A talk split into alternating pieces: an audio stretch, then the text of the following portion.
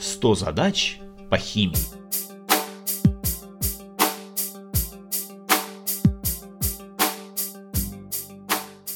Ты поступаешь на биохим только через мой труп. Наша химичка так брызгала слюной, что потушила лабораторную горелку.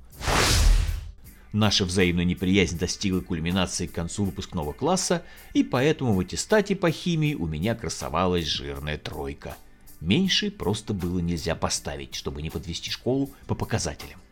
Училка не могла успокоиться и продолжала тыкать пальцем мне в лицо. «Ты никуда не поступишь! Тебя заберут в армию и убьют в Афганистане!» Она победно засмеялась и выставила меня из кабинета, куда я заявился за материалами к экзамену. Что ж, Придется опровергать предсказания. Я пошел в магазин и купил первый попавшийся учебник. На обложке значилось «100 задач по химии». Ага, я мысленно поделил 100 на оставшиеся до экзамена дни и вывел дневную норму. Потом, захватив полотенце, я пошел заниматься на Терлецкие пруды. Надо совмещать приятное с полезным.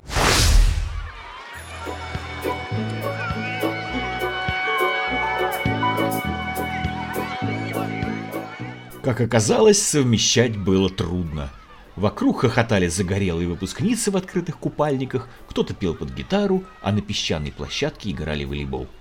Так, надо уходить отсюда и позвать кого-нибудь для моральной поддержки. Поддержать меня вызвался Андрюха, с которым мы дружили с четвертого класса. В старшую школу он не пошел и был сейчас совершенно свободен. Андрюха взял мой учебник, открыл наугад и прочел. «Алюма термия» Ну что ж, пусть будет так. И мы приступили к изготовлению термита для получения чистого железа. Под благовидным предлогом я наведался к своему дяде-геологу на работу, и к вечеру у меня уже были все ингредиенты для решения этой химической задачи на практике.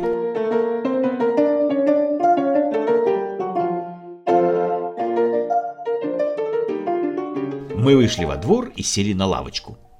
«Насыпьте термитную смесь в тигель», — читал Андрюха. «Хорошенько перемешайте». Хм, а где взять тигель? Мы стали озираться. Видя, что мы что-то ищем, к нам подошел мой маленький брат с игрушечным грузовичком на веревочке. Ага, мы на время взяли игрушку, сказав братику, что грузовичок будет перевозить специальную смесь. Ребенок загордился и сел рядом смотреть. В кузов грузовика доверху насыпали термит, смесь оксида железа и алюминиевого порошка — покрошили в центр магниевой стружки и воткнули бенгальский огонь. Все было готово. «Подожгите смесь», — продолжал Андрюха, — «и дождитесь окончания реакции». Он чиркнул спичкой, и наш опыт начался.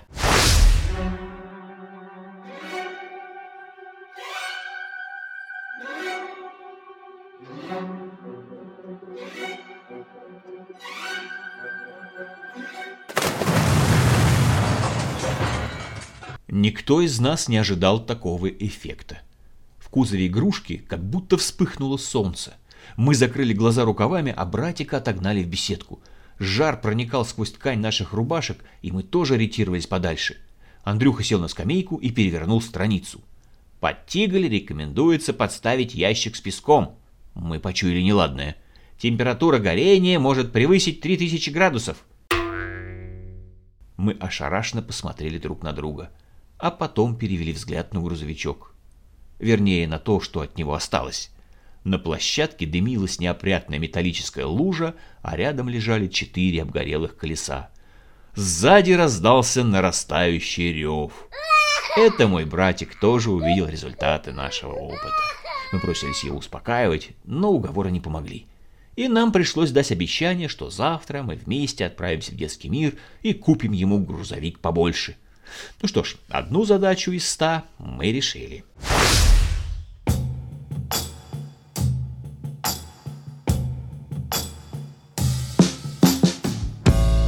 День проходил за днем, я решал задачи везде, на пляже, в парке, на кольцевой линии метро и даже в деревне.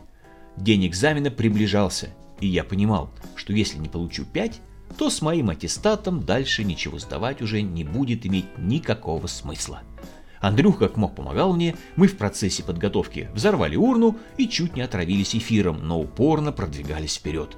Наконец, задачник кончился, и я устроил себе день тишины.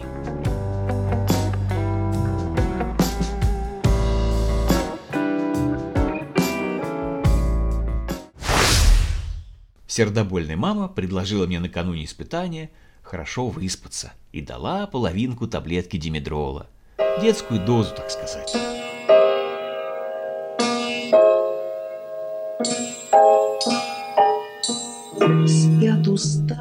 Как я заснул, не помню. Как проснулся, тем более.